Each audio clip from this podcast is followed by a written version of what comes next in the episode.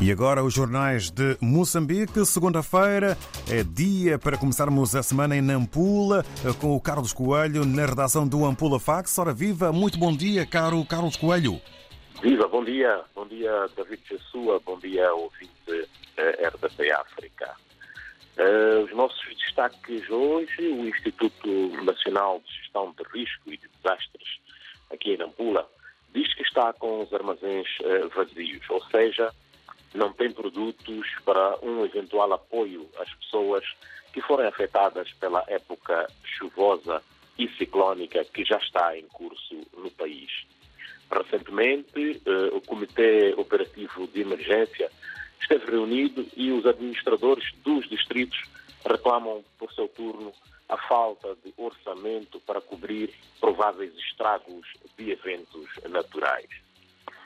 Também é destaque na nossa edição de hoje que a província de Nampula prevê produzir na campanha agrária 2023-2024 cerca de 12,7 milhões de toneladas de culturas diversas, entre cereais, eh, leguminosas, eh, raízes e tubérculos, estando para o efeito em preparação uma área de 2,9 milhões de hectares, sendo a agricultura do setor familiar familiar, queria dizer, que será responsável por uma grande quantidade desta produção.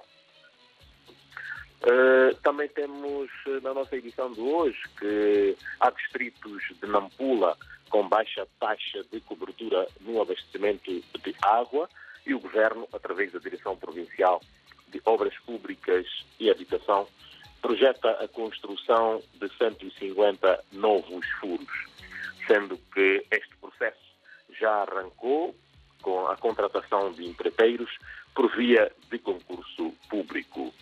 Este projeto enquadra-se no âmbito da iniciativa Água Segura, financiado pelo Banco Mundial. Para fechar o desporto, o Ferroviário da Beira sagrou-se ontem campeão nacional de futebol, um título que fugiu das mãos do Ferroviário de Nampula. O Ferroviário de Nampula foi derrotado pela União Desportiva uh, do Songo na última uh, jornada, esfumando assim as hipóteses de ser campeão. Este ferroviário, para poder ser campeão, portanto, o Ferroviário de Nampula, uh, deveria não só ganhar o jogo de ontem, mas esperar pela escorregadela do seu homónimo da Beira. sorte não muito diferente para outra equipa de Nampula, o Ferroviário de Nacala, que também perdeu na última jornada diante do Costa do Sol por 3-1, ocupando a décima posição entre os três últimos classificados, sendo por essa via despromovido para a disputa do campeonato provincial eh, da próxima época. David Jossua, por hoje é tudo. Um grande abraço e até a próxima segunda-feira.